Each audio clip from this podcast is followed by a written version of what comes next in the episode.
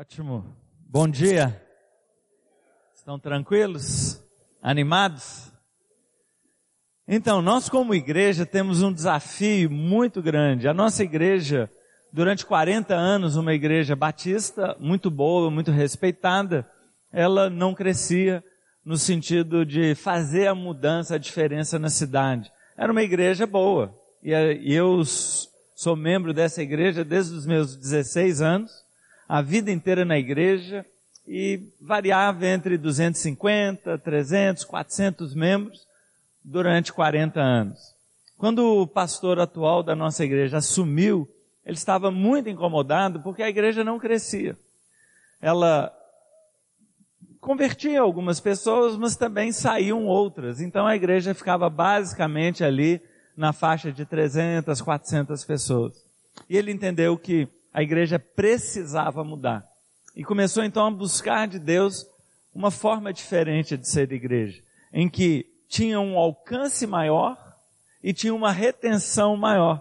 Então mais pessoas entrariam e menos pessoas sairiam da igreja. E na sua pesquisa, viajou muito, leu muito, descobriu as células, que naquela época era uma coisa nova, uma coisa estranha, e muita gente foi contra, inclusive este que vos fala, né? Ah, não mexer com célula. Para que isso? Nossa igreja é tão boa, né? Aí vai virar essas igrejas cheias de gente, essa montanha de gente, não, ninguém merece. Mas o fato é que o nosso discurso muitas vezes não combina com a nossa prática. E nós queremos alcançar alguma coisa e ficamos repetindo o mesmo padrão, o mesmo processo, o mesmo procedimento, sem alcançar o que a gente quer. E aí a gente se transforma então de uma igreja convencional em uma igreja em células. A nossa igreja passou de 400 pessoas para 12 mil, né? 2 mil células, uma coisa louca. E a gente fica assim, uau, isso é sensacional. Mas é impressionante que como rapidamente a gente entra num padrão celular. E aí a gente começa a repetir as mesmas coisas porque um dia deram certo.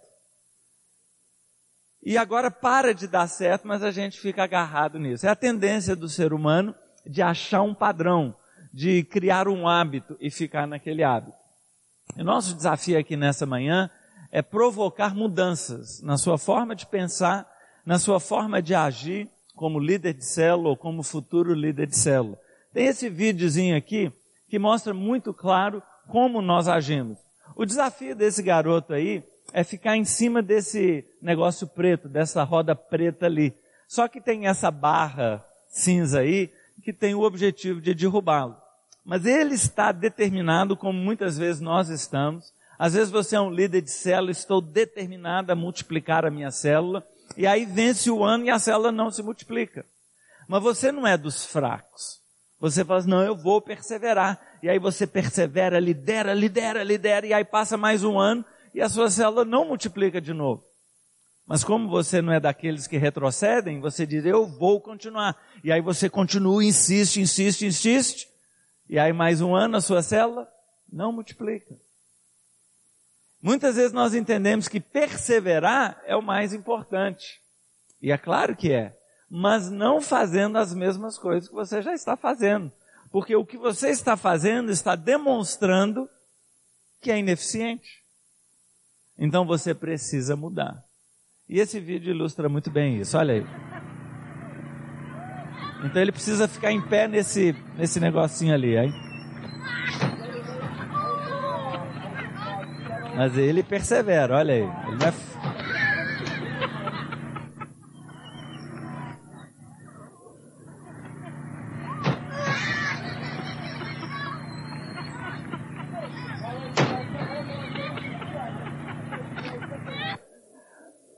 Você está rindo é de você mesmo, né? A gente fica insistindo em repetir tudo que ele fez, não adiantou. Ele precisava mudar o esquema para conseguir o objetivo dele. Então nessa manhã eu quero desafiar você a mudar, a mudar a sua visão, a sua forma de enxergar as coisas. E eu quero tratar de um versículo bíblico, daqueles mais obscuros, Sabe aquilo que você já leu a Bíblia dez vezes e nunca reparou nesse versículo? Então é daqueles versículos assim que você, um dia Deus te dá uma revelação. Eu garanto que você nunca prestou atenção nesse versículo. Abre lá em Mateus 28, verso 18 a 20. Um dos versos mais obscuros da Bíblia. E o pior é que Jesus é quem fala esse verso. Jesus fala o verso e a gente nem, nem se dá conta. Alguém que achou aí, lê para mim. Fica de pé e lê com voz bem alta. Faltou o primeiro, o 18. Ok. Você já ouviu falar desse versículo antes? Você já deu uma lida nele? Já prestou atenção nele? Eu tenho certeza que uma parte dele você guardou. É a que diz assim: E eu estarei com vocês até o fim dos tempos. Esse é bom, né? Esse é uma delícia. Nós vamos trabalhar um pouquinho esse versículo aí. E eu quero começar com a primeira, com, a, com o primeiro verso dele. Diz assim: Eu recebi toda a autoridade no céu e na terra. Certo? Eu recebi toda a autoridade no céu e na terra.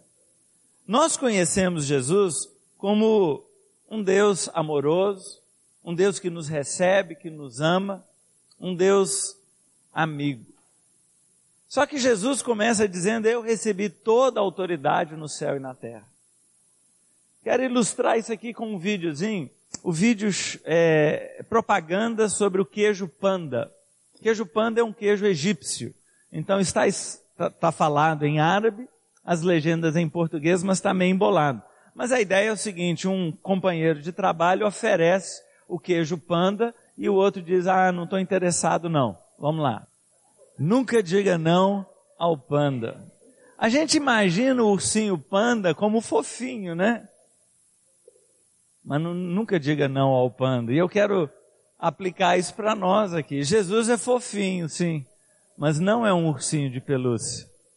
Jesus estava desde a eternidade, estará até a eternidade todas as coisas foram criadas por meio dele, tudo se sustenta através dele. E ele declara: Eu recebi toda a autoridade no céu e na terra. Qual que é a próxima palavra? Portanto. E esse portanto ele é chave.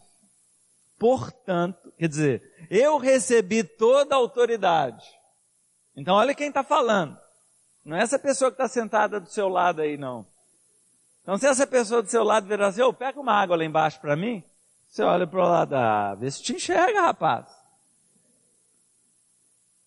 Por quê? Porque essa pessoa não tem autoridade sobre você, ué. Como assim? Pega uma água lá embaixo. Se você pedir, talvez, né? Agora, Jesus não está pedindo. Jesus está dizendo, eu tenho toda a autoridade no céu e na terra. Portanto, por causa disso, preste atenção no que eu vou dizer. Por que, que eu falo que essa é uma passagem obscura? Porque por mais claro que ela seja, por mais conhecida, ela é muito pouco levada a sério. A gente leva ela a sério muito pouco. E eu quero trabalhar um pouquinho então o que é a grande comissão. Então aquele que falou que tem toda a autoridade nos dá uma instrução muito clara. E se nós formos inteligentes, a gente deveria prestar atenção. Essa grande comissão, como ela é chamada, ela começa com um, um verbo, que é o verbo ir, só que na nossa versão aí está escrito id, como se fosse uma ordem. Mas no original é mais o gerúndio, é mais a ideia de indo, ok? É mais a ideia de enquanto vocês vão, então, o primeiro passo aí da grande comissão é o indo. Depois ele fala, então, batizando. Depois, ensinando. E por fim, façam discípulos. Esse é o degrau. A ordem da grande comissão é uma só. Façam discípulos. Essa é a ordem da grande comissão. E aí ele explica como que nós vamos fazer discípulos. Primeiro, é indo depois batizando, depois ensinando, e o resultado final disso são discípulos formados. Então, o indo é o quê? é você sair do seu mundo, sair da sua rotina de conforto, de sossego, de tranquilidade e alcançar as pessoas. Muitas vezes nós entendemos que o evangelizar é um ato que eu faço em determinado momento. Então agora está na hora de eu evangelizar. Então eu estou trabalhando assim, de repente eu falo, eu preciso evangelizar. Aí eu me levanto, vou ao cafezinho e fico lá de tocaia, esperando um desavisado chegar para o café, porque eu vou evangelizar. Ou então eu vou ficar na esquina distribuindo folheto. Ou então eu vou fazer visitação de porta em porta. Por quê? Porque Jesus mandou evangelizar.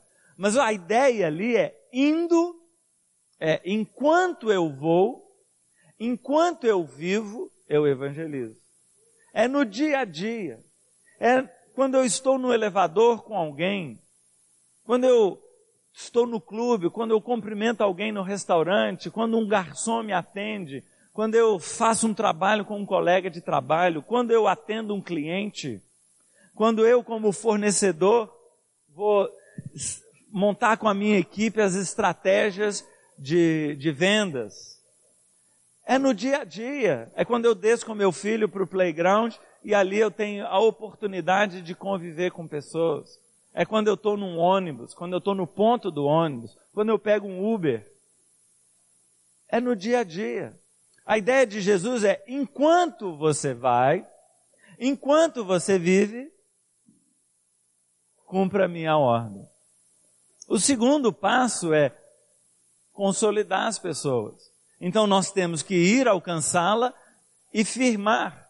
O terceiro é o discipular. É, além de firmar a decisão dela, levá-la a uma maturidade. E o último, fazer discípulos, é exatamente multiplicar. O que, que é a grande comissão? A grande comissão é fazer discípulos, é se multiplicar. Como é que eu faço um discípulo? O que, que é fazer um discípulo? Muitas vezes a gente acha que fazer discípulos de Jesus. Então eu pego você aqui e levo você para você ser um discípulo de Jesus. Isso é muito fácil, porque eu não tenho nada com isso. E a gente tem o costume de dizer, não olha para mim não, olha para Jesus. É ou não é? Porque eu sou falho. Mas não é isso que a Bíblia ensina. A Bíblia ensina, através da vida de Paulo, por exemplo, sejam meus imitadores, como eu sou de Cristo. Então, o objetivo de Paulo era se multiplicar em outros. Ele se multiplicou em Timóteo, ele se multiplicou em Tito, ele foi se multiplicando em tantos. Esse é o nosso desafio, nos multiplicarmos. Então, você é meu discípulo. Imite a minha vida, imite a minha fé, siga os meus passos, tenha um casamento como, como o meu, lide com as finanças como eu lido, trate as pessoas como eu trato, seja meu discípulo como eu sou de Cristo. A grande comissão é você sai por aí e faça discípulo. Então, pessoas que vão olhar para a sua vida e vão seguir você. Aí complica um pouquinho mais, né? Aí você diz assim, não, mas meu casamento não é tão bom assim, eu não quero que as pessoas olhem para o meu casamento. Se o seu casamento não é tão bom assim, transforme-o em um casamento tão bom assim, para que você seja um exemplo. Então, olha, estude como eu estudo. Aí não. Uai, por que não? Faça discípulos. Se você é um malandro, converta-se. Converta-se. Seja um exemplo em tudo. Enquanto vocês vão, façam discípulos. E discípulos é multiplicar-se em outros. Vamos trabalhar um pouquinho cada um desses pontos aí. Então, o primeiro passo, que é o indo, então, é saindo do seu conforto, da sua é, tranquilidade, indo atrás do outro. O objetivo, então, do ir ou do evangelizar é qual? O que, que eu quero quando eu evangelizo alguém? Qual que é o meu objetivo? Qual que é o, o que, que eu quero com isso?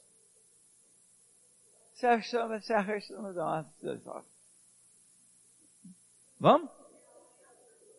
Ganhar para Jesus. Engraçado que aqui já é diferente. Em muitas igrejas que eu vou, eles falam assim, anunciar a palavra. O objetivo não é anunciar a palavra. Porque se o objetivo é anunciar a palavra, eu simplesmente falo a palavra e quem quiser pegar, pega.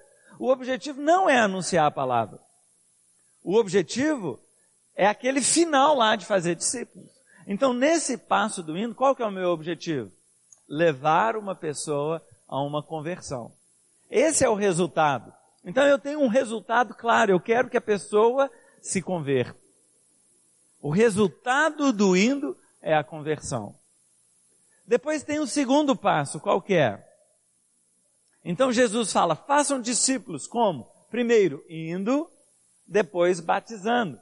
Então, o consolidar. O que é o consolidar? Qual que é a ideia do consolidar? Hã? Firmá-la. E qual que é o resultado da consolidação? Aonde que eu quero levar essa pessoa? Hã? Qual que é o segundo degrau? É o batismo. Eu quero integrá-la à família. Eu quero que ela faça parte da família chamada igreja. E como que ela se torna parte da família? Batizando. Pelo menos em igrejas batistas é assim, né? mas em qualquer igreja evangélica. Então, uma presbiteriana que batiza até em criança, mas quando a pessoa se converte, ela é batizada também. Por aspersão, mas ela é batizada. Então, o batismo é, a, é o resultado da minha consolidação. Então, estou consolidando alguém que tomou uma decisão por Cristo. E eu só termino essa consolidação quando a pessoa se batiza. Então repara que o objetivo não é só a conversão da pessoa. Jesus não diz, vão e anunciem o evangelho. Jesus diz, façam discípulos. Como? Indo, batizando, e depois tem a terceira coisa. Qual que é? Qual? Ensinando. Ensinando o quê? A palavra de Deus. Não é isso? Nós temos que ensinar a palavra de Deus. É isso que está escrito na grande comissão? Então, indo, façam discípulos, batizando em nome do Pai, do Filho e do Espírito Santo, e ensine tudo que eu ensinei a vocês. É isso que está lá? Nope. O que está lá? Ensinando-os a. A. Eu não gosto da tradução guardar. Porque guardar dá a ideia de pegar tudo que Jesus ensinou e ensine a guardar. Então põe dentro da gaveta a obedecer. Ensine a obedecer. E sabe um problema que nós cometemos, um erro que nós cometemos, é que nós ensinamos a Bíblia para as pessoas. E Jesus não mandou ensinar a Bíblia. Jesus mandou ensinar a obedecer a Bíblia, o que é completamente diferente. Nós gastamos tempo demais ensinando a Bíblia e formamos pessoas que conhecem a Bíblia, mas que são muito pobres em obedecê-la. O que, que adianta? O que, que adianta a pessoa conhecer tudo da Bíblia e não obedecer? É inútil. É inútil. A Bíblia deixa de ser a palavra viva de Deus e passa a ser um texto morto. E é incrível que muitos saem para estudar teologia e terminam um curso incrédulos, ateus. É ou não é? Todos conhecem. Por quê? Porque eles estão estudando a Bíblia e não com o foco de obedecer à Bíblia. Eu preciso conhecer a Bíblia, mas do ponto de vista da obediência e não do ponto de vista da filosofia ou da, do academicismo ou do historicismo. Eu estava numa escola bíblica dominical um dia e eles estavam estudando o Êxodo. E naquela manhã a aula foi sobre o sistema de governo egípcio.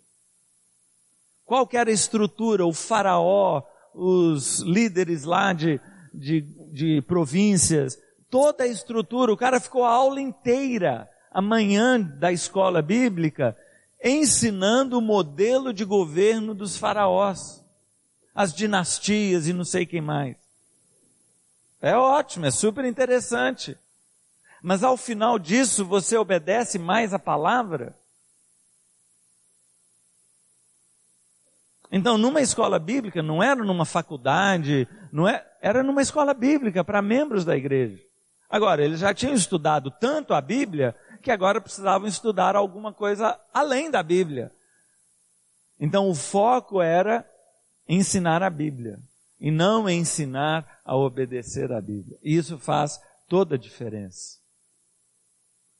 Então, o, o objetivo ali do, do discipular, é? do ensinar, é levar a pessoa a alguma conclusão. Qual seria a conclusão? Então, no meu indo, a conclusão é a pessoa tomar uma decisão por Cristo. E lembre, tomar uma decisão por Cristo não é necessariamente uma conversão. Quando a pessoa levanta a mão, preenche uma fichinha, ou faz uma oração com você, ela não se converteu. Ela tomou uma decisão por Cristo. Alguns se convertem nessa decisão, outros demoram muito tempo de trabalho até se converterem. Mas o que elas estão dizendo basicamente é: eu quero conhecer mais sobre Jesus. Então nós vamos trabalhar para levá-la a uma conversão. Depois o segundo passo é levá-las ao batismo. E o terceiro passo aqui do discipular, o que, que seria uma, uma conclusão desse discipulado? Como que a gente poderia dizer, ah, terminei esse, essa fase do discipulado? Seria o quê?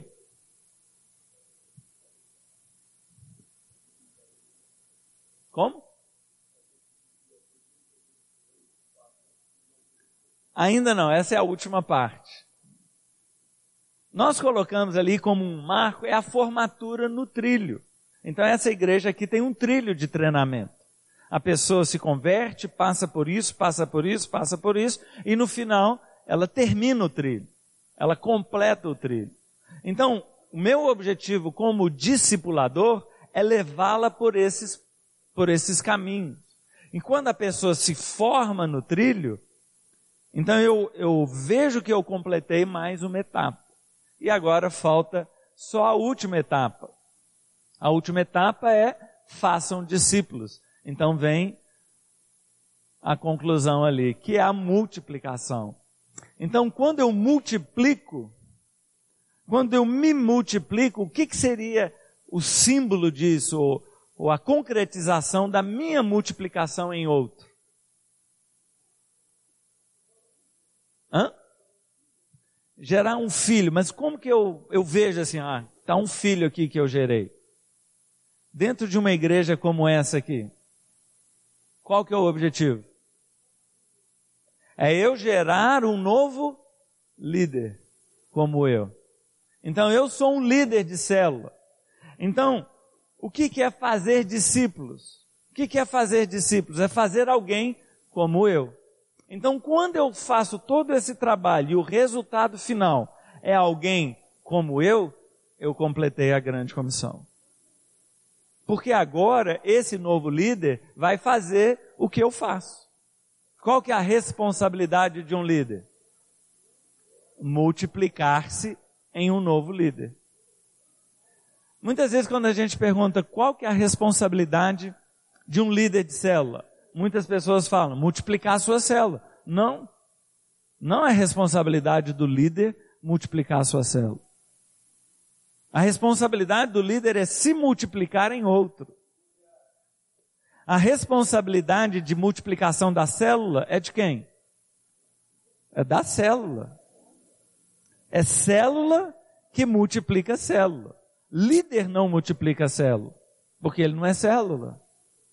Então a célula vai se multiplicar em uma nova célula. A responsabilidade da célula de se multiplicar em uma nova célula. Muitos líderes não conseguem multiplicar suas células porque colocam a responsabilidade da multiplicação somente sobre si. E ele não é capaz de multiplicar uma célula, porque ele não é célula. Então, quando ele envolve a sua célula na responsabilidade da multiplicação, se torna viável. Agora, uma coisa depende só dele: gerar um novo líder. Isso é responsabilidade dele. Isso está ao alcance dele. Por quê? porque ele é um líder. E a grande comissão é multiplique-se em um novo líder. E eu gosto muito da visão celular, dessa estratégia celular, porque todo mundo é desafiado a se multiplicar. Então, por exemplo, um membro de célula, ele é continuamente desafiado a gerar novos membros de célula. Se para isso ele precisa convidar alguém, convide alguém. Mas não adianta só convidar. Nós queremos que você faça com que esse amigo seu se torne frequente. Então ele está se multiplicando em um novo frequentador de célula, em um novo participante. E até o visitante, quando ele vem, a gente pergunta, gostou da reunião? Não, gostei demais. Volta semana que vem? Claro, traz alguém. O que que ele é? Ele é um visitante. O que que ele pode multiplicar? Líder? Frequentador de célula? Não. Ele pode multiplicar visitantes. Então o visitante, quando entra na célula, ele já começa a compreender a visão de multiplicação a partir deste conceito. Vem semana que vem e traz alguém. Traz um outro como você.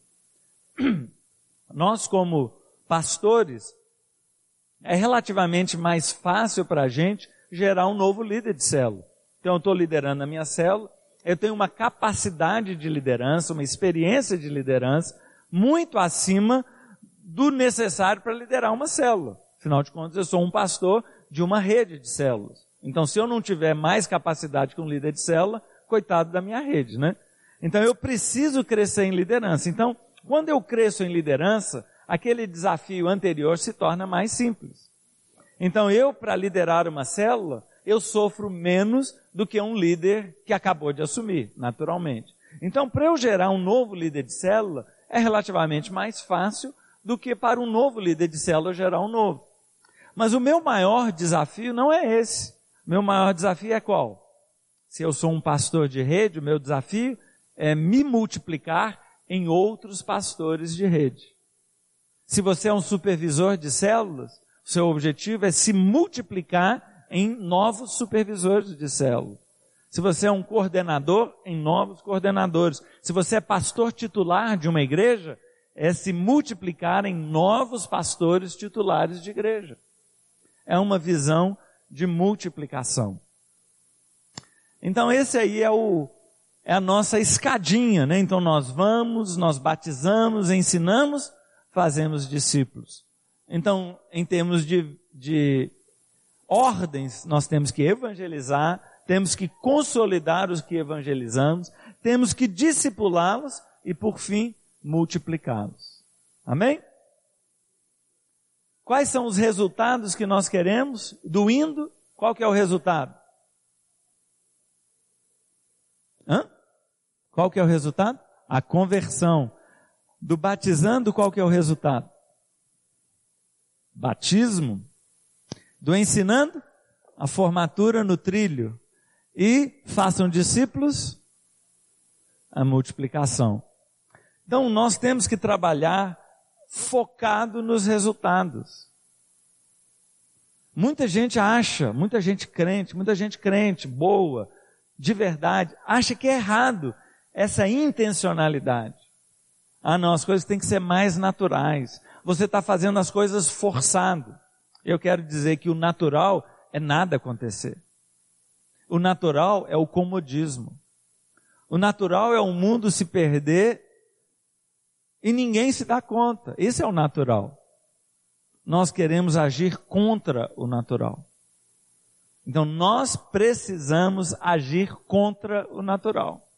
E se nós não tivermos intencionalidade, nós vamos sempre escolher aquilo que dá menos trabalho. A minha esposa está me está judiando de mim nesses dias aqui, não é? Ela está determinada a manter o, ou emagrecer, perder quilos, manter a saúde. Então todos os dias aqui na praia nós temos que dar uma caminhada. Gente, praia para mim é igual a nada, fazer nada, é deitar na areia e ficar lá. O máximo é um, um coco gelado. É o máximo esforço. Já dá esforço, mas para mim o máximo é isso. Todos os dias, uma caminhada de 4 quilômetros. Não é muito? Para quem anda, 10. Mas para quem não anda nada, 4 é coisa pra caramba. E como se não bastasse, não se usa elevador no, no hotel que a gente está. Quando nós chegamos, o cara falou assim: ó, nós temos um apartamento pronto no segundo andar. Mas se você puder aguardar um pouquinho, nós arrumaremos um no andar mais superior. Eu falei, claro, quanto mais alto, melhor, né? Mas eu não sabia que a gente não ia usar o elevador. Então é quinto andar, para subir e para descer. Todos os dias que a gente está saindo do quarto e eu vou passando a escada e ela, Roberto, a escada já ficou aqui. Agora, isso é uma coisa natural? Naturalmente você escolheria subir cinco andares de escada, sendo que ao lado tem um elevadorzinho ali que é só apertar um botão e você chega? Mas por que que faz isso intencionalmente? Porque eu tenho um objetivo. Eu tenho um objetivo. Então nós precisamos trabalhar por objetivos. Uma outra forma de enxergar isso é a espiral. A espiral é uma figura que pode te ajudar a trabalhar, você como líder, a trabalhar a sua célula. Toda essa área preta em volta aí da espiral é tudo que não é igreja. E a espiral é a igreja, não o prédio, mas igreja, gente. E qual que é o nosso objetivo? É pegar aquele pontinho branco e trazê-lo para dentro da igreja. Então, o meu primeiro passo é, e eu queria que vocês imaginassem essa espiral não parada, estática, mas uma, uma forma que vai rodando assim. Uma outra figura é quando você enche uma banheira d'água e aí você tira o tampão. O que que acontece? vai gerando aquela espiral, aquele redemoinho. Então imagine a igreja como esse redemoinho que vai rodando. E aí aquele patinho de borracha que está do outro lado da banheira fica quietinho lá.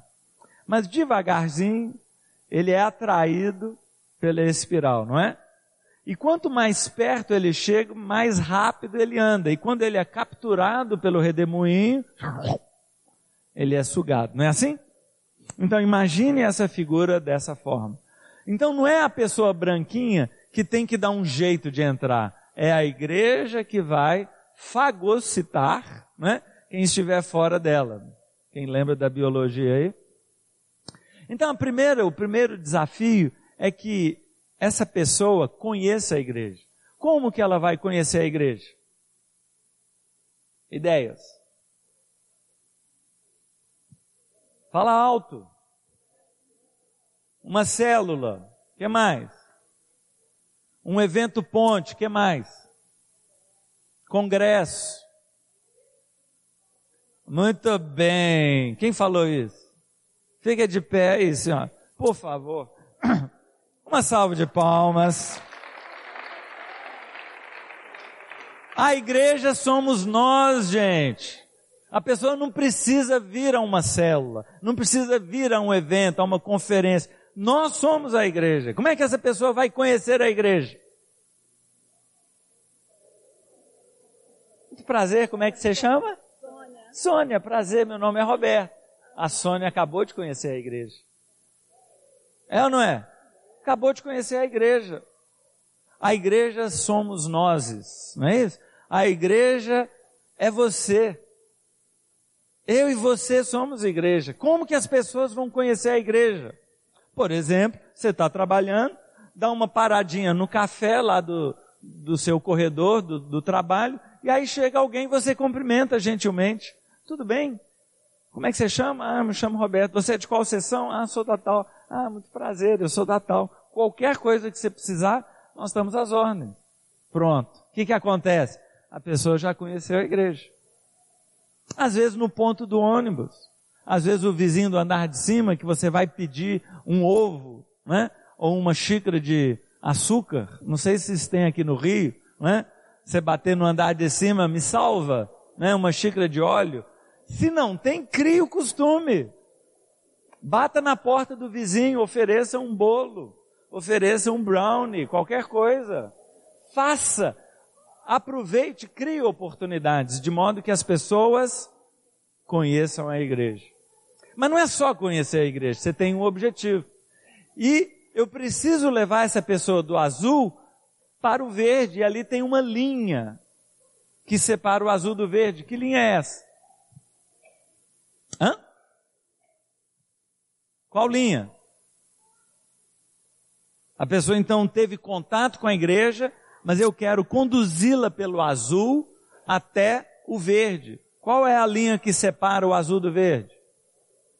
Fala alto. Conversão. A pessoa fala assim, conversão. Para ninguém ouvir se errar, né? Não tem problema errar não, gente. É a conversão.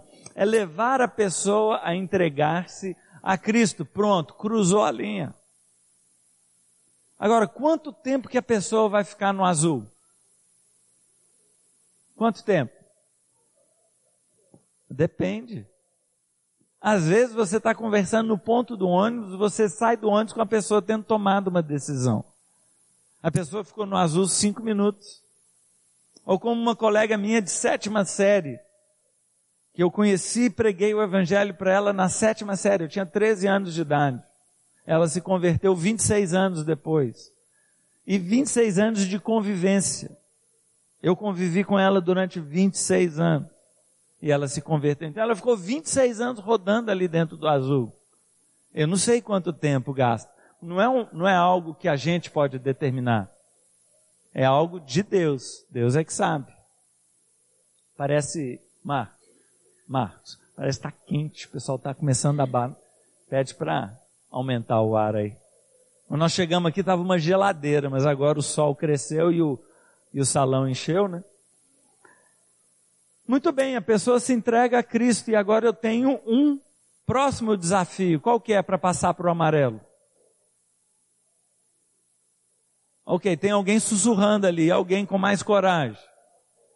Batismo, gente, grande comissão, vamos lá. A grande comissão é ser batizado. Quanto tempo que a pessoa vai gastar no verde?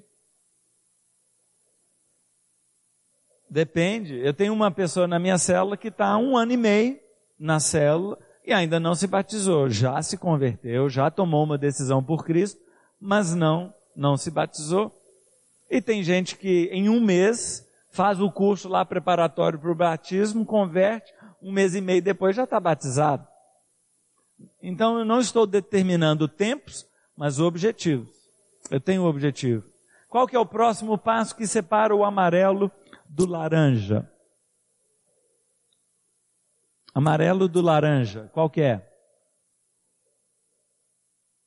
Lembra, então a pessoa está consolidada, agora eu quero levá-la a um compromisso maior.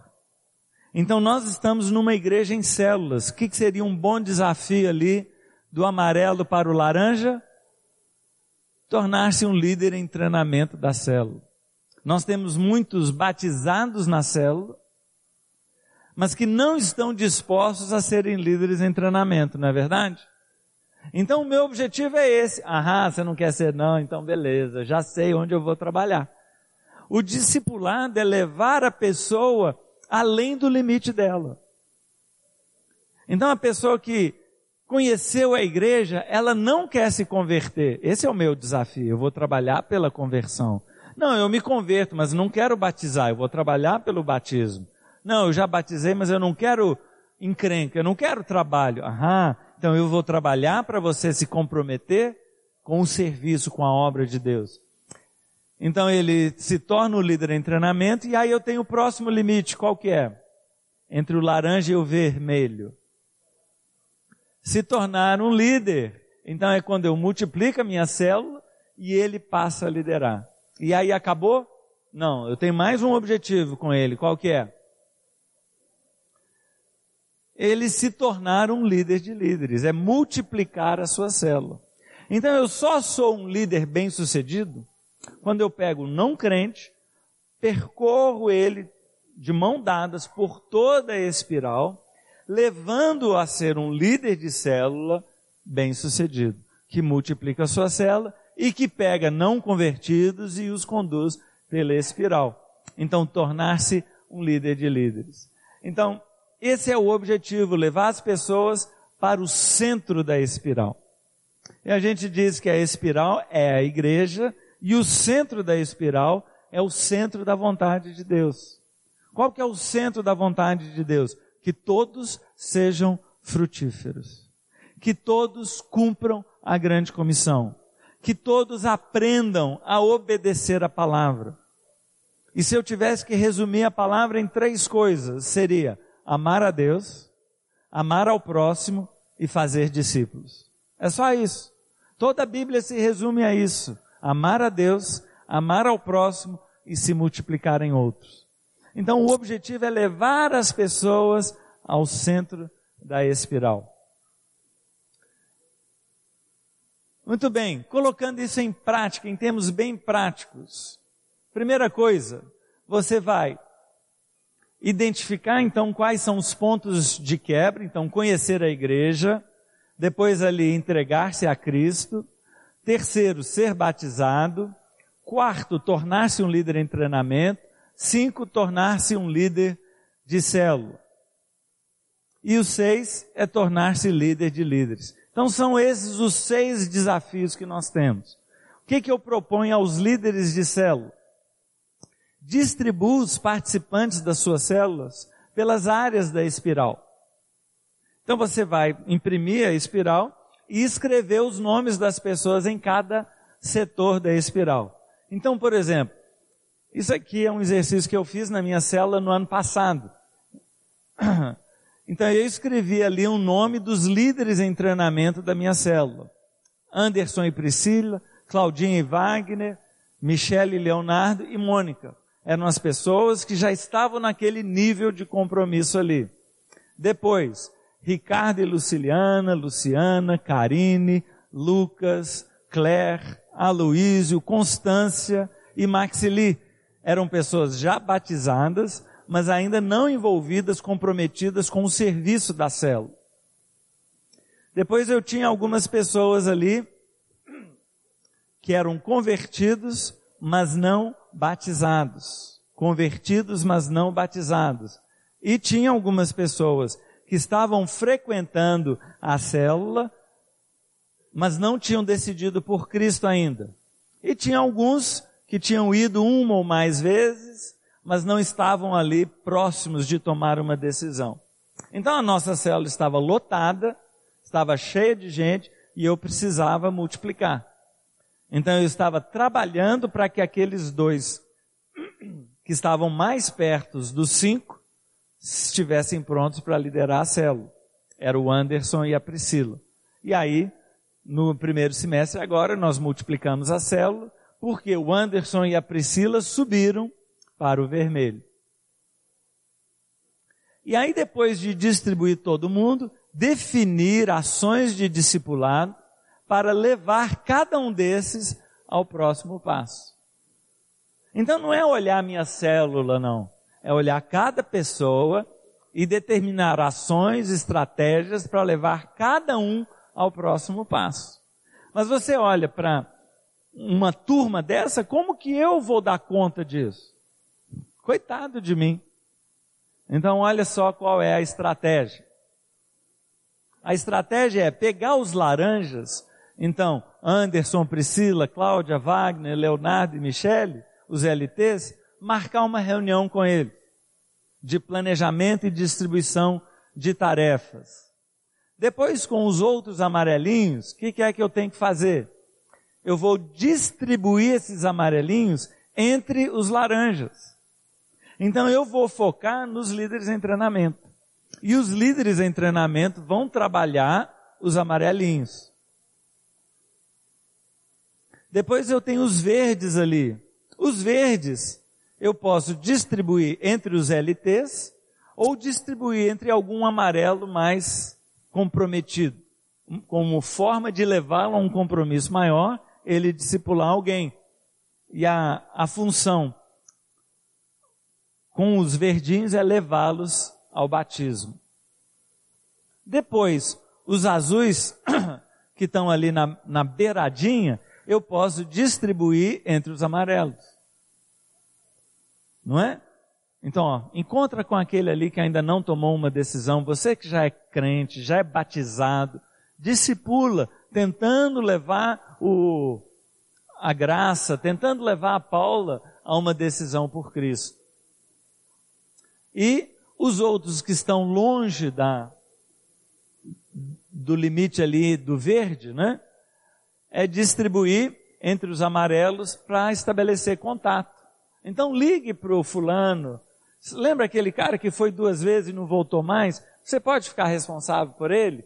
Então isso um amarelo pode fazer sem nenhum constrangimento.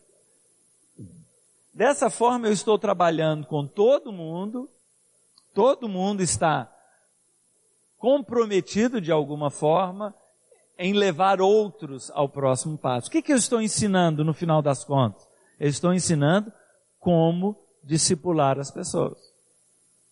Então, até aquele que nem líder em treinamento é, já está aprendendo a levar pessoas de um nível de compromisso para outro.